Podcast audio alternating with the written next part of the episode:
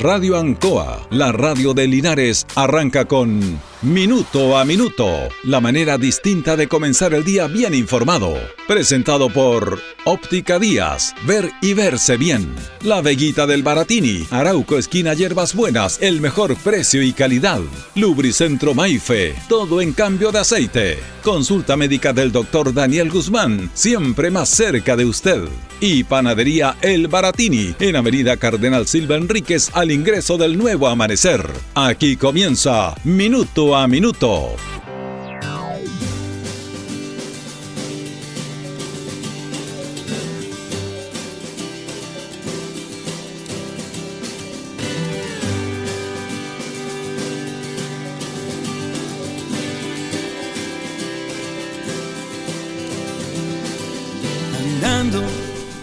El inicio de, la, de las farmacias comunitarias en Chile marcó una realidad que era latente, pero que fue eh, básicamente refrendada por todos, que tiene que ver eh, lo caro que cuesta la salud y los remedios en Chile.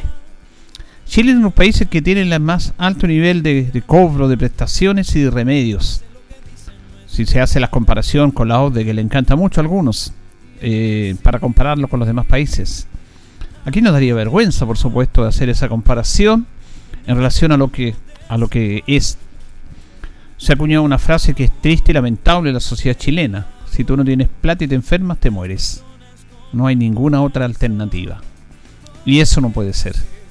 Porque dentro de que vamos a discutir pronto ya los 155 constituyentes elegidos por la ciudadanía, una nueva constitución, y está en la actual y en estado siempre las constituciones chilenas el derecho a la vida. El derecho a la vida es derecho a la salud. Lamentablemente la sociedad chilena en el último tiempo, esto ha cambiado, fundamentalmente a través de la privatización de la salud. Y la salud es un negocio, es un excelente negocio, eh, que está absolutamente validado por la sociedad y por eh, las leyes en Chile. Eh, te ofrecen planes de salud con ISAPRES, como si te ofrecieran productos que tú puedes comprar en supermercado o en tiendas. Eh, a ese nivel se está. Porque son prestaciones, pero debería hacerse una diferenciación en lo que es un producto común y corriente, que tú lo puedes comprar y que el mercado te, te puede ofrecer, y para eso estamos en esta sociedad de libre mercado, de consumo pero otra cosa muy distinta en la salud. Ya desde esa perspectiva, de la perspectiva de cómo miramos nosotros la salud y cómo se ve este tema fundamentalmente por quienes hacen estas prestaciones, ya estamos mal. Porque se tiene que diferenciar absolutamente entre la salud, el respeto de una persona que está enferma y su entorno, de tratarla como un producto más y ofrecerle planes. Y siempre con letras chicas. La salud no debe tener letras chicas. Jamás en nuestra sociedad. No debe tener letras chicas. Es lamentable esta situación que se vive en la sociedad chilena. Por eso yo voy a lo que son las farmacias comunitarias. Y entendemos que una farmacia, las antiguas boticas, como la conocíamos o como la conocían ustedes en esos años, es un producto que ellos compran y tienen que vender y tienen que sacar un margen. E, e, eso no está en duda, no está en discusión es parte de la oferta de la demanda. El tema es el margen que ellos tienen. Es vergonzoso. Y lo decíamos a través de estas farmacias comunitarias que se empezaron a implementar en gran parte del país a través de los municipios. Tuvieron que hacer hasta una figura legal para poder hacerlo, porque incluso las grandes cadenas farmacéuticas estaban en contra que los municipios eh, entraran en esto, dice que no les correspondía vender remedios. Eh, ellos no, ellos lo que hacen es traspasar un remedio que se compra en un laboratorio y que en vez de comprar en la farmacia, lo compra usted, pero lo compra al precio que se lo venden a los municipios. No hay margen, que los municipios no pueden lucrar con esto. No hay margen. Solamente le cobran lo que le cobró, lo que le costó al municipio comprar en los laboratorios esos remedios. Y un remedio que costaba 5 no le puedo dar la descripción, pero la hemos dicho muchas veces acá en nuestro programa y usted seguramente la ha visto en muchos reportajes, en la prensa a nivel nacional. Un remedio que cuesta 5 y que usted el municipio se lo vende en 5 porque eso le costó. En una farmacia le puede costar 7, le puede costar 8, le puede costar 10. Porque es un margen y esa farmacia tiene que tener una ganancia, pero no 20, 25, 30. Eso es escandaloso. Y nadie dice nada. Nadie dice nada. Entonces ahí se demostró fehacientemente las escandalosas cifras de margen de ganancia que tienen estas grandes cadenas farmacéuticas que, además están todos de acuerdo. Que nos invaden eh, sobre las farmacias locales. Es impresionante que en una cuadra, en Linares, haya cinco o seis farmacias de grandes cadenas. Ahí en la esquina, una frente a otra. Es bueno negocio, parece. ¿eh? Es muy bueno negocio. Porque antes nuestra ciudad se abastecía de las farmacias tradicionales, farmacias locales que todos conocíamos. Entonces, uno no está en contra de los que venden remedios o que los que hacen prestaciones de salud que son súper necesarios. Están en contra de un sistema, ¿cómo se ha adueñado de esto? ¿Se acuerdan ustedes que anteriormente en las clínicas cuando llegaban personas graves que tenían que tener un tratamiento, tenían que tenían que dejar un cheque en garantía para poder prestar los servicios? Un cheque en garantía. Y eso, eso es, mire, tenemos mala memoria y nosotros tratamos de, recobrar esa memoria. Porque eso es indigno para una sociedad. Una sociedad que debe, fundamentalmente, de acuerdo a nuestra constitución y a nuestra ética y a nuestra moral, defender la salud, el derecho a la vida de las personas, de los ciudadanos que componen una sociedad, en este caso un país como Chile. Usted tiene que dejar un cheque en garantía. Tuvo que hacerse una ley después para evitar ese tipo de situaciones. Si usted no me deja un cheque en garantía, no lo atiendo. Se muere nomás. ¿Cuántas personas tuvieron que dejar cheque en garantía hipotecando parte importante de su vida económica por salvar la vida de un familiar? por endeudarse. Entonces, aquí hay una deuda permanente en la sociedad chilena en algo tan elemental como en la salud. Hay dos tipos de salud, una salud privada y una salud pública. Para los que se define entre ISAPRES, clínicas privadas, y FONASA y hospitales públicos. Esa es la, la salud que hay en Chile. Antes había una sola salud. Una salud en el cual estaban comprometidos todos los esfuerzos de la salud pública, las políticas públicas para los ciudadanos chilenos. Los ciudadanos chilenos se les descuenta un dinero para estar, por ejemplo, en FONASA. Otros pagan un dinero para estar en ISAPRE, para tener un derecho a salud de ellos y de su familia. Usted elige. Usted elige de acuerdo a sus capacidades económicas. Los ciudadanos no pueden elegir la salud. Es el Estado el que tiene que proporcionarle la salud a los chilenos. Usted gana dos, ah, vamos a ir en este tipo de salud. No puede echar en el otro tipo que tiene un poco más de, no sé, más avance tecnológico, más maquinaria, mejor tratamiento, porque gana dos, tendría que ganar diez. No pueden los ciudadanos chilenos estar accediendo a una salud dependiendo de lo que ganan.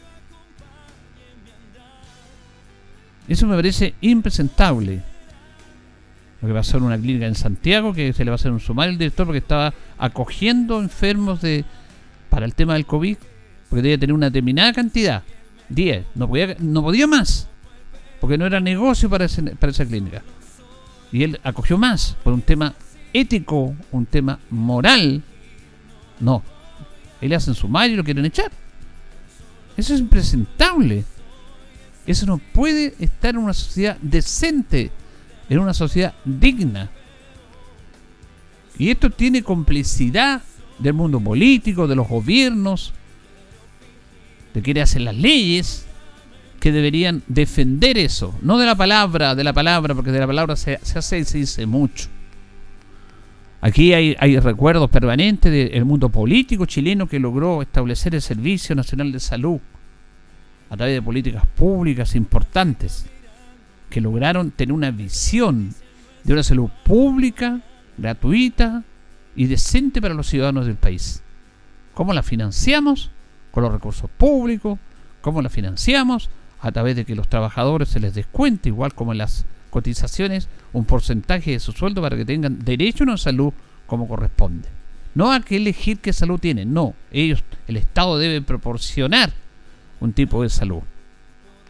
Se ha avanzado mucho de años atrás en políticas públicas sanitarias en Chile. Y siempre tenemos que rendir y lo vamos, lo hacemos permanentemente en nuestro programa, nuestro reconocimiento a esos hombres visionarios que lograron bajar la mortalidad en Chile, que lograron bajar el tema de enfermedades que tenían que ver con temas sanitarios, que tenían que ver con políticas públicas, en la implementación más de políticas de higiene, de más agua potable, de, más, de mejores condiciones sanitarias que va de la mano de la salud con los ciudadanos. Esto es una política que se integró y que se avanzó muchísimo en este país. Pero que lamentablemente empezamos a utilizar la salud como un negocio. Fíjense que del año 81 se hizo un negocio de la salud, de la educación en Chile. Se empezó a negociar con estos temas. ¿Cómo podemos negociar con la salud? ¿Cómo podemos negociar con la educación? Eso no es un negocio, es un derecho. Y los que quieren adquirir ese derecho los tratan de comunistas. Porque ese es el discurso de los conservadores los que defienden este sistema. Ah, quieren como los comunistas, váyanse a Cuba. En Cuba la salud es gratis. Podemos estar en desacuerdo de todas las políticas del Estado, pero es una salud gratis. Todos tienen derecho a la salud. Incluso muchos políticos chilenos se fueron a tratar, políticos de derecha, a Cuba. Ellos y familiares. No lo invento yo, están ahí las evidencias. No estoy diciendo que queramos ser como Cuba, porque aquí es fácil decir eso.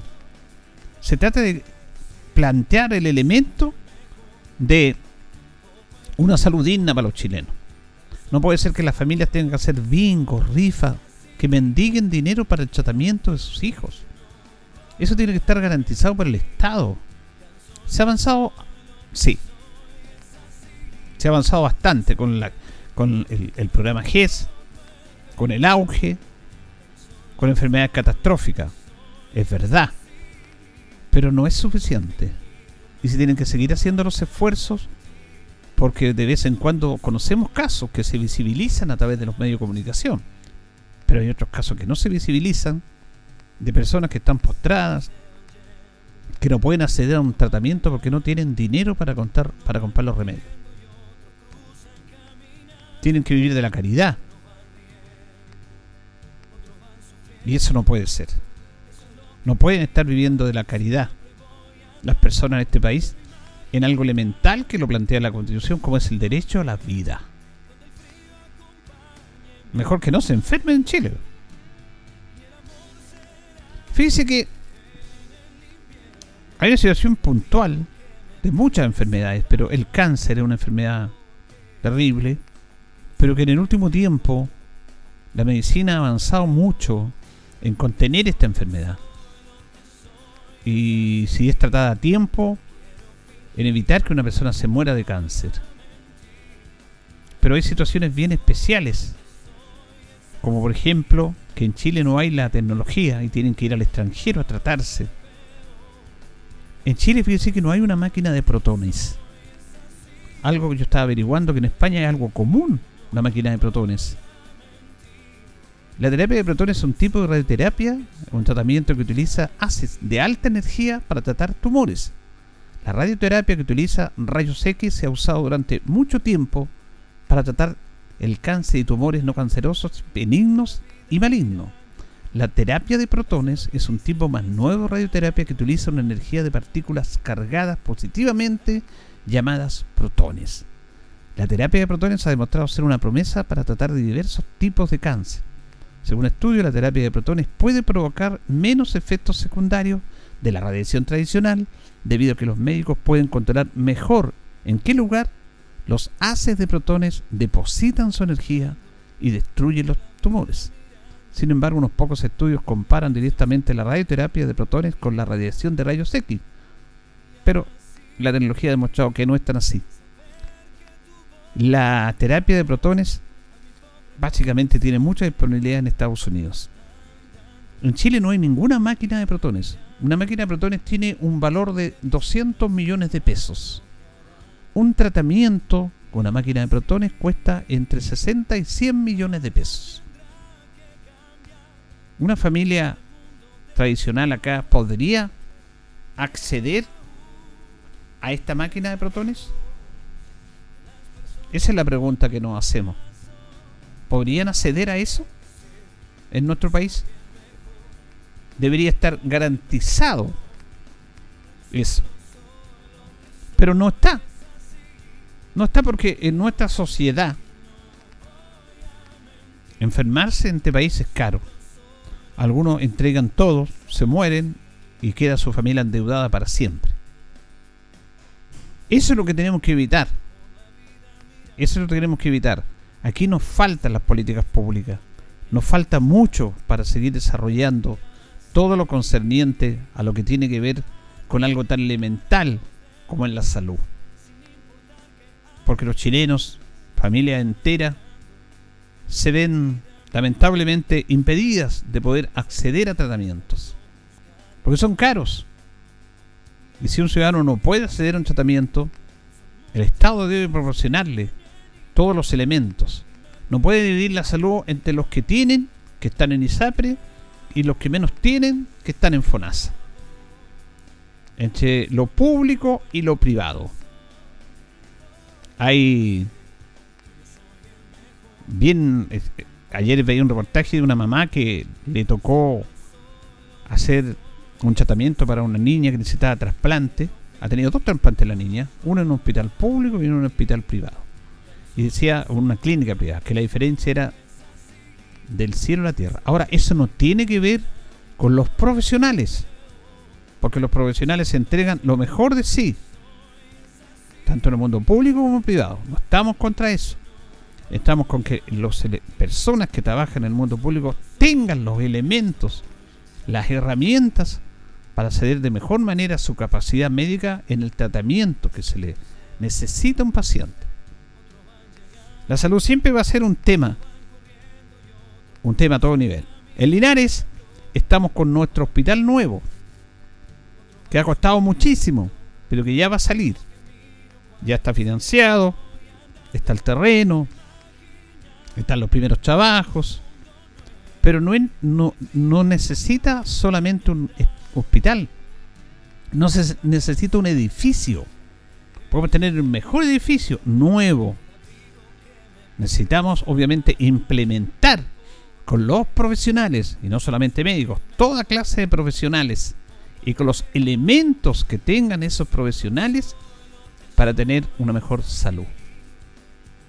La salud es una deuda que tiene la sociedad chilena para con sus ciudadanos la sociedad chilena en este aspecto del mundo político, quien disponen políticas públicas, quien disponen elementos, quien disponen financiamientos para que los chilenos, la gran mayoría, accedan a esto.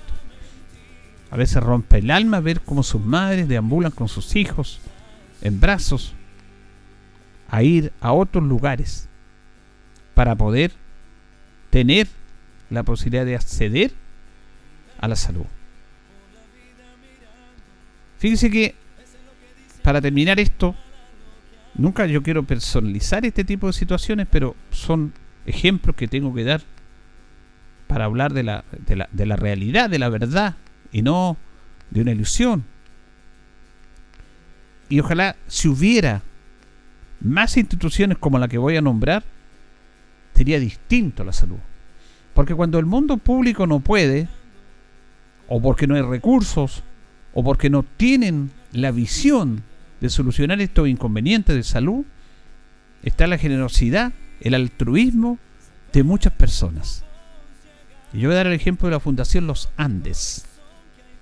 La Fundación Los Andes, seguramente muchos, algunos irarenses la conocen, han estado ya, es una clínica oftalmológica de las más modernas en Chile y en Sudamérica. Es una fundación privada que solamente trata problemas de vista. Yo estuve en esa operación, en esa fundación.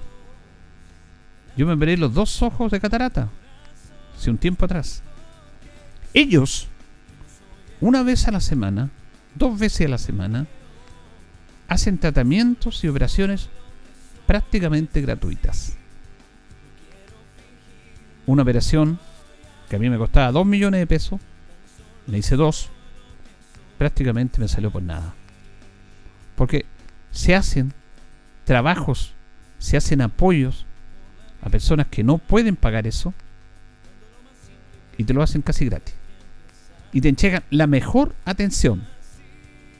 Esta, esta, esta clínica está allá en las Hualtatas, cerca de la clínica alemana, en, la, comuna de Vitacura, en Santiago. Tiene un bonito edificio, pero cuando tú, entras, e, eso es lo que yo quería destacar. Encuentran calidez. Ah, mire, hasta uno le da vergüenza.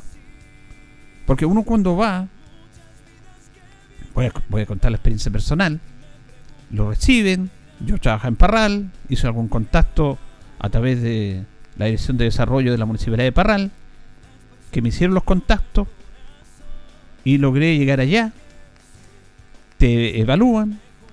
Prácticamente uno tenía, yo tenía problemas con la vista, tenía cataratas y tenía que ponerme un lente intraocular. Y esa operación y el lente me costaba 2 millones de pesos. Entonces, cuando tú te vas a operar, porque te escriben, te dan una fecha, te operas, tienes que dar una, una donación voluntaria. Y, yo lo conversaba con los demás pacientes porque era la primera vez que iba, ¿cómo lo hacían? Dijo, no, hay que dar una donación voluntaria.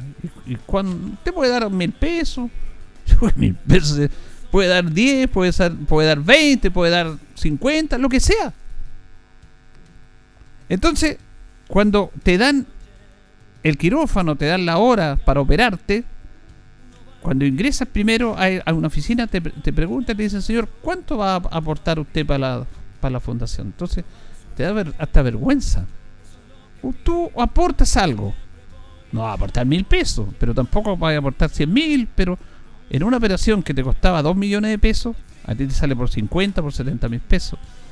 Y cuando entregas esa donación, te dan las gracias. Te dan las gracias. Gracias por este aporte. No se fijan en, no te fijan en la cantidad y te entregan la mejor atención la mejor atención.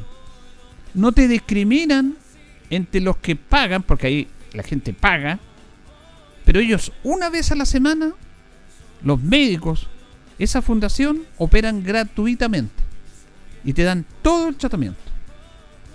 Yo comenzaba con el doctor Stoppel. A mí me atendió el doctor Juan Stoppel, que, es hijo de Sergio Stoppel, que fue presidente del fútbol chileno de Cobreloa. Él me operó los dos ojos, las dos, porque tuve que operarme los dos ojos yo. Cuando acabo de terminar el primer, la primera operación, después que voy, al, que me opero, voy al otro día, que me vea, salió todo bien, gracias a Dios, y me dice, ¿te quería operar el otro ojo? Y, sí, le doy las gracias. Le doy las gracias y me dice, no, gracias a ti. Le pero doctor, ¿cómo no le da las gracias si una operación que me costaba 2 millones la saqué en 70 mil pesos? No, dijo, las gracias te las doy yo a ti. Dijo, ¿sabes por qué? Porque nosotros, a mí me va bien. Me va bien, estudié, gano harta plata. Pero si yo puedo hacer que en vez de yo ganar 10, yo puedo ganar 8. Porque dejo de operar un día, porque opero gratis. Te opero a ti además gratis. Pero de esa manera estoy agradeciéndole a la vida lo bien que me va. Estoy devolviéndole a la vida lo bien que me va. No me cuesta nada operar gratis. Y operar a mucha gente gratis porque sé que no lo pueden hacer. Pero no importa. Para eso estamos y somos felices. No te discriminan si tú pagaste 5, 20 mil pesos en una persona que te cuesta 10 millones, a otro que va y paga los 5 millones. Te atienden de la mejor manera. Y te dan las gracias. Eso es lo que hace falta en esta sociedad. Por eso yo coloco el ejemplo tangible y real de la Fundación Los Andes. Si hubieran más fundaciones Los Andes en Chile, sería distinto este país. Absolutamente distinto. Porque no tiene que ver con lo que tú ganes, con lo que no ganes. Tiene que, tiene que ver con las conductas, con las formas en el cual nos tratamos los seres humanos. Que una persona te dé las gracias, aunque te pide gratis, a ti, es porque ellos valoran eso. Y es la manera que le dan gracias a la vida, que le ha ido bien, retribuyendo haciendo operaciones gratis. Yo me encontraba con personas que venían de Punta Arena, de Temuco, del norte, de todos lados, a operarse en la Fundación Los Andes. Cuando con sus recursos no habrían podido, o habrían tenido que endeudarse, o habríamos tenido que endeudarnos. Porque uno no tenía por una operación de 2 millones de pesos. Te hablo hace 8, 9 años, 10 años atrás. Gracias a Dios mi vista está impecable. Una de las pocas cosas que me está quedando buena, la memoria y la vista. Gracias a Dios. Y eso fue gracias a la Fundación Los Andes. Mire, uno en, este, en esta edad tiene que contar sus experiencias personales. En estas conversaciones que tenemos todos los días con nuestros auditores. Porque de lo que yo hablo, no lo hablo de lo, de lo que yo creo, de lo, que, de lo bonito. De una comedia, hablo de la realidad. Y coloco ejemplos. Porque es, no puede ser que una persona se muera en Chile porque no pueda operarse, porque no puede, que quede ciega porque no tiene plata. Eso es impresentable. Y la sociedad chilena tiene una deuda tremenda. Pero también hay gente como la gente de la Fundación Los Andes, que son personas acomodadas, que tienen dinero, que les va bien, pero que son lo más simple. Yo conversaba con el doctor Stoppel, impecable, no te discrimina. Y el momento en que tú llegas a atenderte, te atienden de buena manera. Y ellos saben, todos los profesionales, que los que íbamos los días miércoles, íbamos por temas sociales.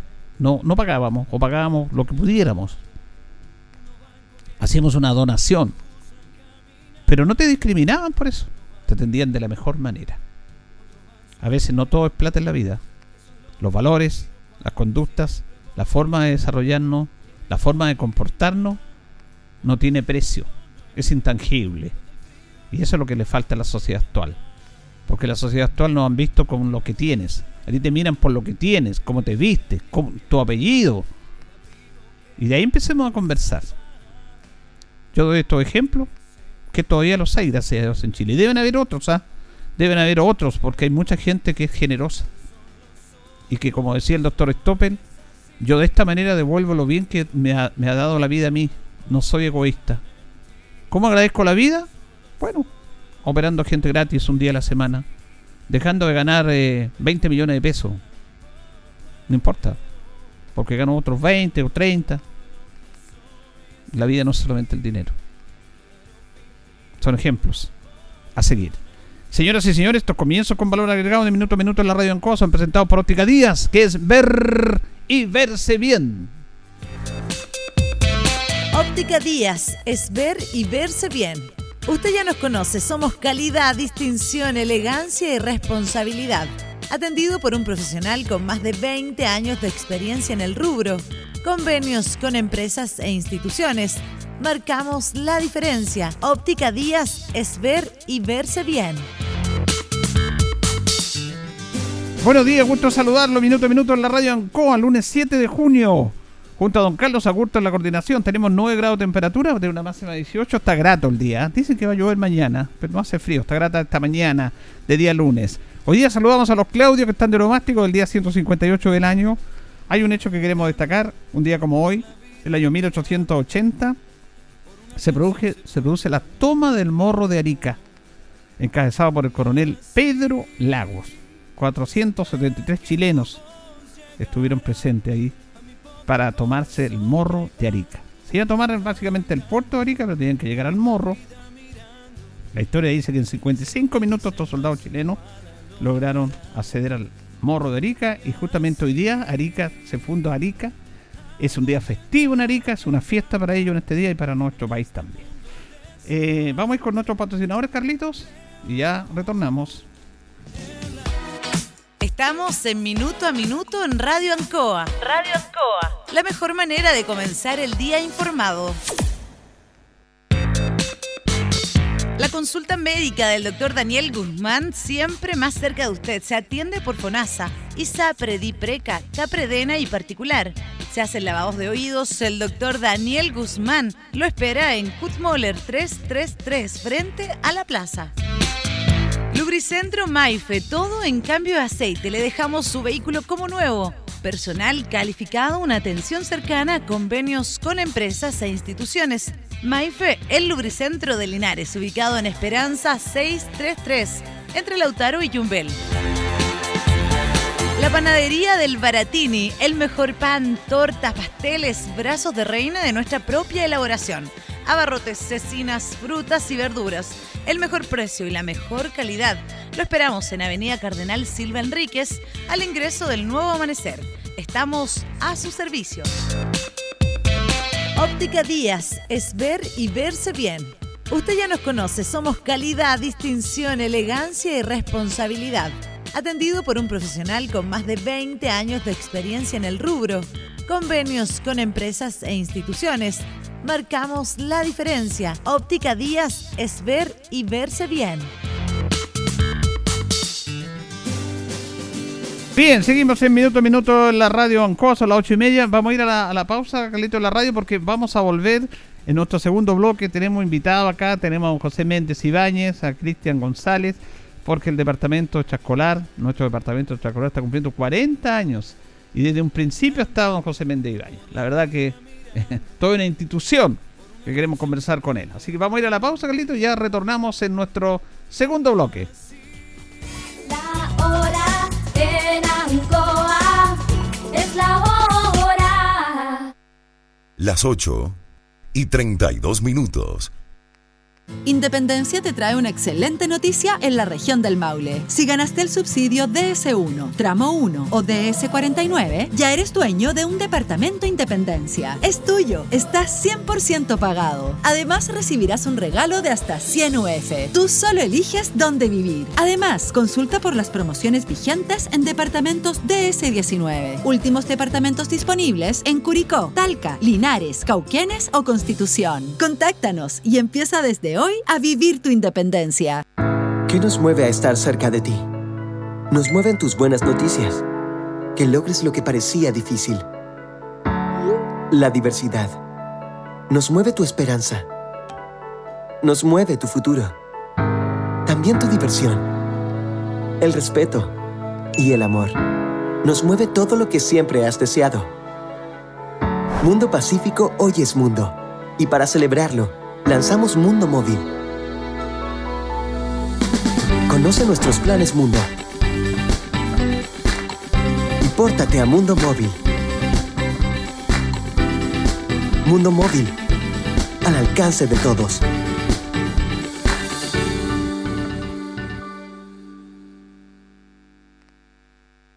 En CGE queremos que trabajes con nosotros. Únete a nuestra red de proveedores para los siguientes servicios: obras eléctricas y civiles e ingeniería, inspección de redes y conexión de empalmes, lavado de aislación, trabajo de líneas energizadas, levantamiento temprano de daños, auditoría, administración y PMO, poda tala, corte y reposición, cromatografía, termografía y servicios de escada para empresas eléctricas, movimiento, traslado y atención de generadores. Si estás interesado, escríbenos al correo proveedores2021 y te enviaremos el formulario de inscripción. Atención agricultor, ¿sabía que la Drosophila Suzuki o mosca de las alas manchadas es una nueva plaga que ya se encuentra en la región del Maule? Para prevenirla es importante realizar un monitoreo constante, limpieza del huerto, eliminación de malezas y manejo integrado de plagas. Infórmese con su asesor técnico de INDAP y comience por instalar su trampa. Por una región del Maule sin Drosophila Suzuki, limpiemos nuestros huertos. Fue un mensaje de la Red de Alerta Temprana de Plagas del Ministerio de Agricultura, Gobierno de Chile. ¿Quieres ahorrar energía y costos en tu hogar? Se avecina el invierno, el consumo aumenta como también los gastos. Por eso te aconsejamos que revises bien puertas y ventanas para no dejar escapar el calor ni tu presupuesto. Puedes utilizar cortinas gruesas y gomas aislantes. Desde Energía Maule te invitamos a generar conciencia con sencillas acciones a través de nuestras redes sociales, como elegir una estufa o calefacción adecuado al tamaño del recinto y así ahorrar. Este 13 de junio podrás elegir a tu gobernadora o gobernador regional en la segunda votación que se realizará en 13 regiones del país. Esta vez serán solo dos candidatos por región. Conócelos en elecciones2021.cervel.cl. Infórmate más sobre esta segunda votación en cervel.cl, en las redes sociales verificadas de Cervel o llamando al 606.166. Recuerda compartir información desde fuentes oficiales y elige el país que quieres. Servicio Electoral de Chile. Cervel. Ancoa, tu radio Ancoa. Somos el 95.7 Radio Ancoa. La radio de Linares, más cerca de ti.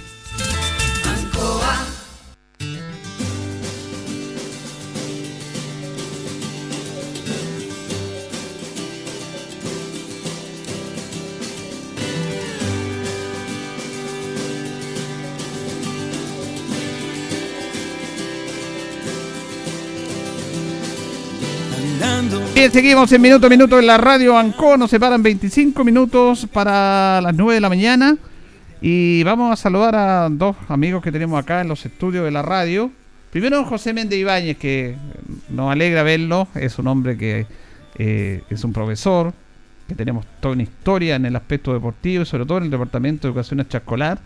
Ha superado problemas de salud y está trabajando el hombre y lo queremos saludar y agradecerle que esté acá en los estudios porque vamos, estamos celebrando los 40 años de la creación del Departamento Extraescolar de Linares. ¿Cómo estamos, José? Buenos días. Buenos días, muy bien. No, aquí estamos contentos porque despertamos y estamos vivos y eso es lo importante. eso es lo importante, lo que decía yo, la salud, lo, hay que agradecer a la vida. Eso es lo importante, así que, bueno, y también eh, eh, es un día muy especial porque creo que hemos marcado un hito dentro de lo que es la educación del Linares. Eh, yo les comento a veces a los chicos cuando converso con ellos que nosotros somos una corriente educativa informal, pero somos los que hacemos más interesante la, la educación formal, porque eh, el chico se entretiene. Y la idea es llegar a una escuela entretenida, y eso es lo importante que los niños se quieran su escuela. Yo creo que la quieren porque ahí también eh, está la parte escolar que a ellos les encanta. Sí, vamos a ir conversando eso porque está muy interesante y tiene razón lo que dice el profesor José. Eh, El extraescolar se creó justamente con esa misión. Le vamos a preguntar su inicio, quién era el alcalde, cómo es esta idea. Saludamos a nuestro amigo Cristian González, que trabaja en el departamento extraescolar, concejal electo también por nuestra comuna. ¿Cómo está Cristian? Buenos días. ¿Cómo está don Julio? Muy contento de estar aquí nuevamente y, y muy contento de estar también junto a don José Vende celebrando los 40 años del Departamento Extraescolar que sin duda ha sido un, un aporte extraordinario en, el- en la formación integral de tantos jóvenes, niños, adultos de hoy día que hemos tenido la suerte de pasar por las actividades que, que ha propiciado el Departamento Extraescolar ya de su historia. 40 años, el año 81, don José.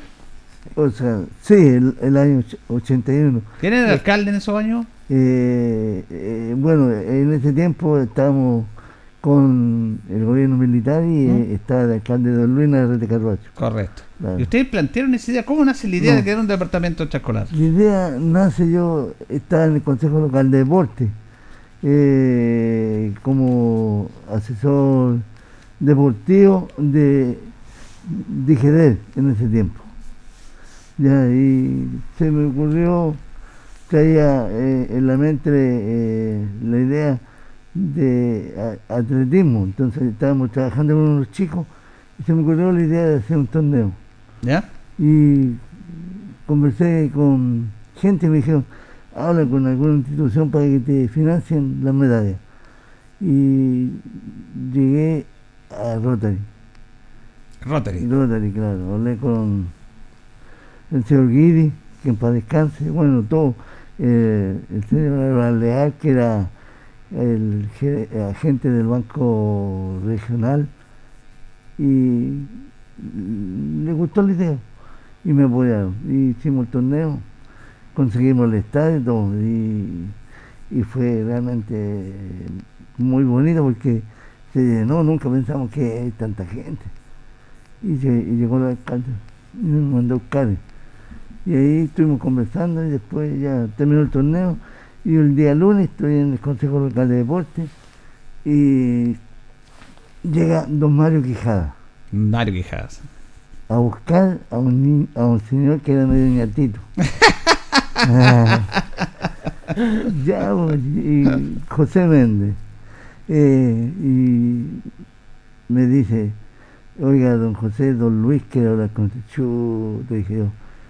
"Ca- camarines. Yo pensé al tío, dije. Tenía su genio, los, cama- ¿eh? los camarines y se quedaron las tazas de los baños y me va a cobrar los gastos. Lo va a retar. eh. Ya muy feo hablar con él. Y ahí está don Luis. Y, o sea, él vio que yo llegué y me dijo, adelante. Y pasó un buen rato, no, porque era temible en ese tiempo, era temible. Entonces yo esperaba que me dijera eso, entonces me dijo, usted es el caballero que hizo un torneo de atletismo. Sí, ya me dijo. Me dijo, lo felicito, me dijo. Me gusta cuando la juventud llega en gran cantidad y hacen actividades positivas, me dijo. Me dijo, creo que, me dijo, me lo mandé a buscar porque eh, me llegaron unos papeles, unos documentos que hay que crear una, un departamento de este o algo de afuera, de este escolar, donde los niños hagan deporte, hagan actividades artísticas.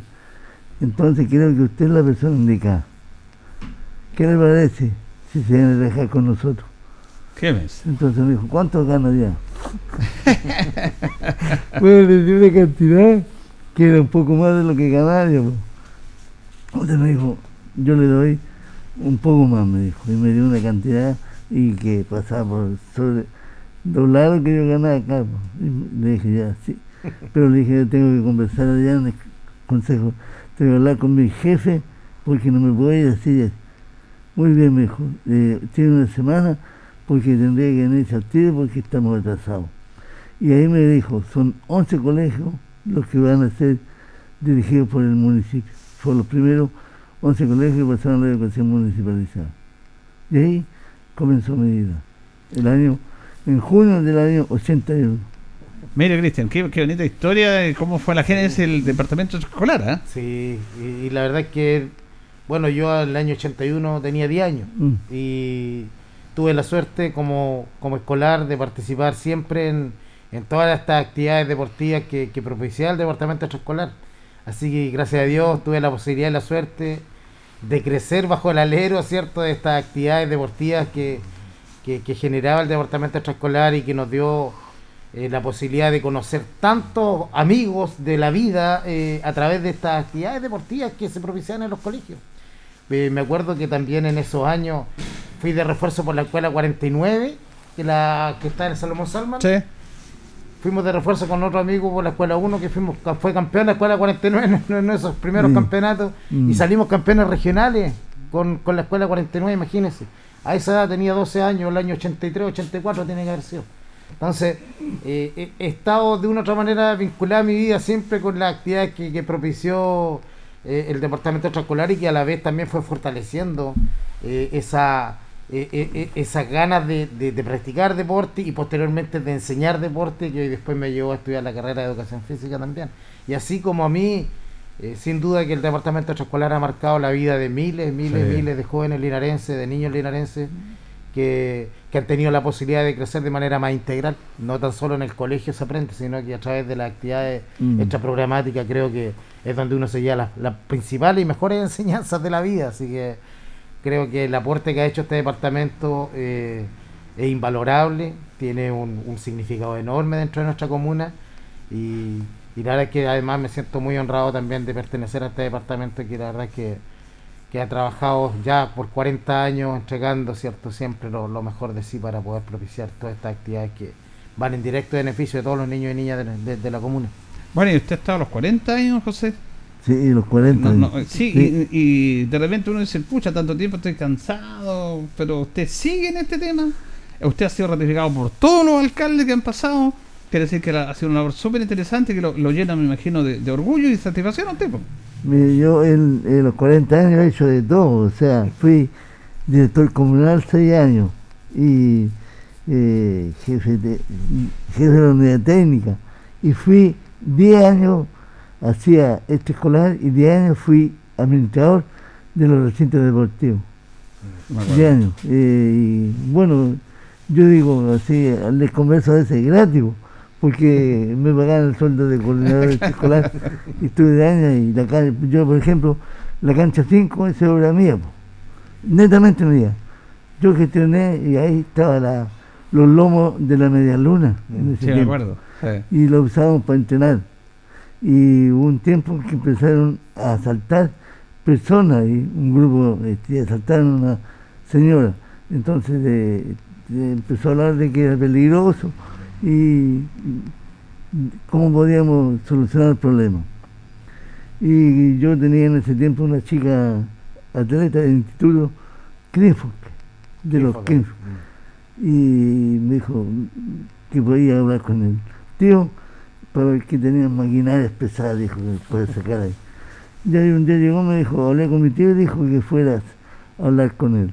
Y fui a hablar con él, que expliqué lo que pensaba. Dijo, yo no tengo ningún problema, facilito las máquinas, me dan el petróleo. Doimo Crinfok ahí. Claro. Fue el que Y- hizo la, trabajó la, la cancha Yungay. Claro. Claro. Él sacó todo esto, especialista en eso. Para emparejar y todo. Claro, y él me, me pasaron la toma que tengo una foto, tengo todo eso, ahí está don Antonio Segú. Ya. Y él me dijo, no ningún problema, bonito ya, y nosotros. Y empezaron a sacar la, la- los lomos, todo eso, pasaron las máquinas y todo, y se construyó. Y tiempo después, por amistad con el Chofito, Chofito Méndez. me- claro, Chofito Méndez, me puso en contacto con Ceballito. Ah, sí, porque que es el estadio Colo de Colo. Colo Colo, Colo. Mm. Y adivine qué fue lo que me cobró. Longaniza, conejo con longaniza en los cachos paraguas. claro, de verdad, eso es lo que me cobró. Oiga, pero aquí, eh, aquí está, usted mitifica a Chofo Méndez porque dice que Chofito Méndez cuando cuentan no son todas mentiras. No. Pero no, señor, aquí es verdad la de Chofito Méndez. O sea, él contactó a Ceballito y le empastó la cancha 5. Y él no, él vino. Más al- al micrófono. él vino y lo le enseñó todo, cómo era champear, cómo era Correcto. hacer la esta, el drenaje y todo. Le dio le- lineamientos ahí. Claro. Y en ese tiempo estaban sacando los bolones de la calle Rengo. ¿Ya? Ya, y todo eso iban para allá, Para el drenaje. para el drenaje. ¿Qué Así que tiene un drenaje extraordinario. ¿Qué me la historia de la cancha 5 no la conocía yo. Ah. Ah. Ah. Bueno, y, usted dice que comenzaron con 11 escuelas. 11 escuelas. Sí. Y esas escuelas todavía tienen en su estandarte el, el águila del ejército. ¿Sí? Claro. Claro, porque el alcalde dijo, no, más yo la mando a hacer. Estábamos en esos años, había que decir que sí nomás. Pero le dio la- el apoyo importante. Qué bonita historia, Cristian, porque ahora él dice 11 escuelas. ¿Y cuántas escuelas participan Uh, ahora? Ahora hay sobre, gran 40, mayoría, hay ¿o? sobre 40 escuelas, que- porque hoy día me imagino que en esos tiempos era más orientado a la escuela. Bueno, no habían particulares tampoco en esos años, si no me No. equivoco. como- Puras escuelas municipales. Eran por eh, escuelas municipales. 44 escuelas. Ahora. Ahora, no, pero en esos años era- Llegaron a 44 y ahora ya las escuelas municipales, las escuelas rurales ya están desapareciendo Claro. y van quedando menos. Ya no están en Balsancó, pues. no está Yepo. Entonces, muchas escuelas rurales ya por que los alumnos ahí pavimentaron y ya les es más fácil venir a estudiar a Linares. Han emigrado, han emigrado. claro. Y lo otro es que, eh, bueno, hoy día el Departamento Escolar considera todas las escuelas y colegios de Linares, particulares subvencionados, También, eso es particulares y municipales. Entonces, todas las actividades están orientadas y abiertas, ¿cierto? A todas las, la- a todas las, las escuelas y colegios de Linares, así que hace que también sea mucho más participativo. Hoy día el número de, de- de deportistas o, o- o de participantes en las actividades que propone el Departamento Escolar es muy grande. Así es que cada vez el desafío es mayor, pues ahora lamentablemente la pandemia nos ha tenido muy frenados, Mm. porque las actividades que nosotros propiciamos generalmente son, son, son, son presenciales. Claro. Entonces, hoy día lamentablemente hemos estado frenados, pero estamos con un equipo renovado, con un equipo muy, muy, muy completo de Mm. profesionales que estamos, ¿cierto?, eh, planificando ya lo que es la vuelta a la normalidad que se va a ir generando a través de este año, si Dios quiere. Eso esperamos todos. Así está por lo menos proyectado. Y estamos con todas las ganas, muy ansiosos, ¿cierto?, de volver a las actividades eh, en donde puedan estar presencialmente todos los alumnos y alumnas. Y tenemos ahí un, programa bastante interesante. Tenemos hoy día tenemos especialistas en la mayoría de las disciplinas deportivas que están tenemos muy buenos muy buenos profesionales así que estamos muy contentos y esperando que, que volvamos a la normalidad para poder eh, llevar a cabo nuevamente estas actividades que le hacen tanto bien a todos los alumnos y alumnas de la ciudad Sí, mucha gente trabajando ahora, don José, como dice Mm. Cristian. Sí, no, y lo importante es que queremos, eh, estamos tratando de producir un cambio, un cambio, colocando, eh, tomar la modernidad y tenemos gente que tiene capacitación en la parte científica. Entonces, queremos ver la posibilidad de que el departamento tenga un, un, un, Un área científica. un área científica. De lo que es el deporte formativo, el, el desarrollo formativo del deporte. Porque Profesionalizar esta área Mm. que dice don José, con, con, con cierto, aplicando la ciencia a lo Mm. que es la formación deportiva. Para eso hicimos ahora a principio de año un- una capacitación a la mayoría de los profesionales de la comuna de la educación física, Mm. con don Horacio Anselmi, que fue muy, muy, muy bien recibido. Y con eso estamos implementando cierto un programa que se llama de la escuela el podium, que es la idea de poder potenciar, fortalecer y, y proyectar a muchos deportistas de nuestra comuna a la alta competencia. Hoy día no, no existe la alta competencia, existe de manera muy aislada y por, por, por, por gestión propia prácticamente. Pues si usted me dice, pero los primos Grimal acaban de, de, de, de- de clasificar al- a los Juegos Olímpicos de Tokio, que a nosotros nos llena de orgullo. Mm. Pero es también por un trabajo que han desarrollado Sí. ellos de una manera más, más particular. Hoy día Sí. nosotros, ¿qué queremos hacer como departamento extraescolar? Poder generar las bases que, que permitan que muchos, muchos niños y niñas de nuestra comuna puedan eh, avanzar y progresar dentro de una, de una de la alta competencia deportiva, que a nosotros nos, nos tiene muy preocupados y creemos que eh, vamos a generar las bases para que esto eh, vaya propiciando un mayor número de deportistas linarenses que nos representen como embajadores deportivos dentro del mundo. No es lo importante que el deporte formativo esté en las manos de profesionales con capacidad. Entonces, eh, a eso quiero llegar yo. No que tome, eh, un, un chico talento lo tome alguien que no tiene idea y, y en vez de conducirlo bien, lo, lo estropee y puede ser una, una, una gran figura. Entonces, como le decía, la parte científica es importante, las mediciones, de- para poder ver la parte eh, anatómica del chico. eh. Hay un montón de factores que en otros países están viendo mucho la parte formativa, a corta edad. Y creo que nosotros a veces a- aparecen chicos buenos, pero porque los papás eh, participaron ahí y no la parte educación o formativa de un consejo local de deporte, de un departamento de deporte municipal, sino que los papás, gracias a los papás, el esfuerzo. El caso de los Grimal, ahí bueno, ahora el- la municipalidad lo está apoyando, pero fueron los papás los que empezaron al Sí, principio. sí. Bueno, y eso de, de trabajar con los chicos, usted lo conoce muy bien, pues, porque Sí. sobre todo los atletas. ¿Cuántos atletas formó usted? pues? No. Ah, ah, Y en base justamente a la, su rigurosidad, su No, capacidad, no. a qué tipo, yo cuando veía los entrenamientos de Linares, veía sus entrenamientos que Mm. no era correr y correr, ca- eh, eh, eh, todo preparado como corresponde, ¿cierto? Y, esa es la idea. Entonces, eh, nuestra comuna es una comuna que es privilegiada. O sea, hay, gen- hay niños buenos. eh, hay, eh, en la escuela uno va y ve chicos con recursos, pero que muchas veces pasan desapercibidos y se pierden. Entonces, lo formativo es fundamental. Y yo creo que se pueden hacer las cosas bien. Yo creo, y parto de una primicia. Nosotros no, ah, nos amparamos en un decreto 290. Y es un decreto que uno lo mira así, pero somos nosotros, imagínense, estamos a cargo de todo lo que es la actividad física eh, formativa de la comuna. Los colegios particulares dependen de nosotros, porque si ellos clasifican para los juegos escolares, tienen que ir con la planilla, tienen que ir con la firma mía, como coordinador comunal, porque eso avala de que participaron las competencias comunes. Claro. ¿ya? Entonces es importante. Y el Departamento de Educación siempre ha estado, eh, el Departamento de Educación Escolar, apoyando todo lo que es la actividad física de la comuna. Y bueno, eh, nos faltan muchas cosas todavía.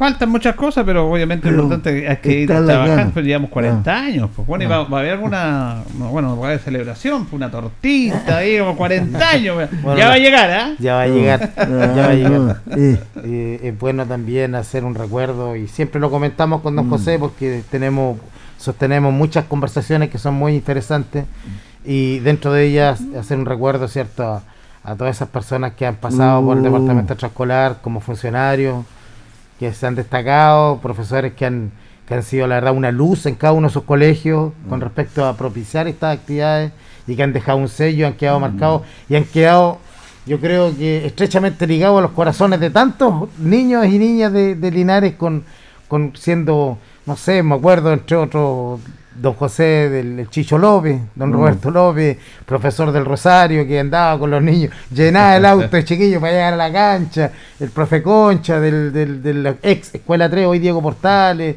y, y gente emblemática, funcionarios como el como Luchito Arias, por ejemplo. Comprometido, sí, comprometido. gente que, que en el fondo siempre se entregó con alma, corazón y vida. Algo que, que a veces en la actualidad se extraña, Jurito, esa Sí. dedicación, esa, ese amor por lo que se hace, esa entrega, Mm. sin mirar qué reciben a cambio, sino que con ese compromiso, ¿cierto? De, de- de propiciar estas actividades para los niños, de llegar con ellos, de, de poder apoyarlos. Entonces, tenemos tantos ejemplos, la verdad que si nos ponemos a nombrar siempre se nos van a quedar algunos Ahí afuera. falta un Juan Arroyo. Me imagino don Juan Arroyo, el Instituto del Bolio. el Sosa, en básquetbol del instituto. Hay cientos de personas. Manolo Canales que se fue hace poco. El Negro Canales. sí. Claro, la escuela 2. Pero ustedes siguen ahí, pues. Siguen ah, en memoria de ellos, trabajando, Mm. haciendo una labor notable que tiene Sí. que ver con lo extraescolar, no solamente con lo deportivo, con otros mani- No, la parte artística, cultural. Exactamente, eh, la cultura. súper importantes también el desarrollo integral de la persona. Hoy día más que nunca, don Julio, Mm. que hoy día ca- cada vez tenemos menos instancia para humanizar a nuestros niños. Esta es la instancia, este es el departamento que se encarga de entregar esa formación integral, de propiciar eh, que los niños tengan estas experiencias, estas vivencias, este intercambio con otras personas a través de lo que más les gusta, lo que les apasiona, que es el arte, que es la cultura, que es el deporte. Así es que es un departamento que tiene que, que seguir adelante con todas las fuerzas. Hoy día tenemos un gran equipo y esperamos ahora con la vuelta a la normalidad, si Dios quiere, eh, seguir propiciando eh, todas estas actividades y que, que vayan en beneficio, ¿cierto?, de toda de la formación integral de todos estos jóvenes que, que están en Linares. hacemos el otro día un recuento, sí, así, a simple vista, y más de la mitad de los profesores de educación física que hoy día hay en Linares han sido atletas. Imagínense. Ah. Ah, seguir a la vocación. Ah. Ah, e- Esa es una formación, como dice usted. Bueno, no se nos acabó el tiempo. En la radio el tiempo es corto, se nos ha ido rápidamente. Queríamos estar con nuestros amigos acá, con don José. Siempre grato. A ver si lo tenemos en el deporte la tarde también Sí, para que por conversemos. supuesto. Vamos a conversar más acá para darle el espacio que corresponde a nuestros vecinos porque están ubicados aquí Sí. en el estadio. Están Sí, ubicados con su oficina y todo. El departamento de Chacola que está cumpliendo 40 años de vida, justamente. Así que muchas gracias, don José. Y bueno, eh, agradecerle por todo lo que ha hecho por el deporte linarense. pues.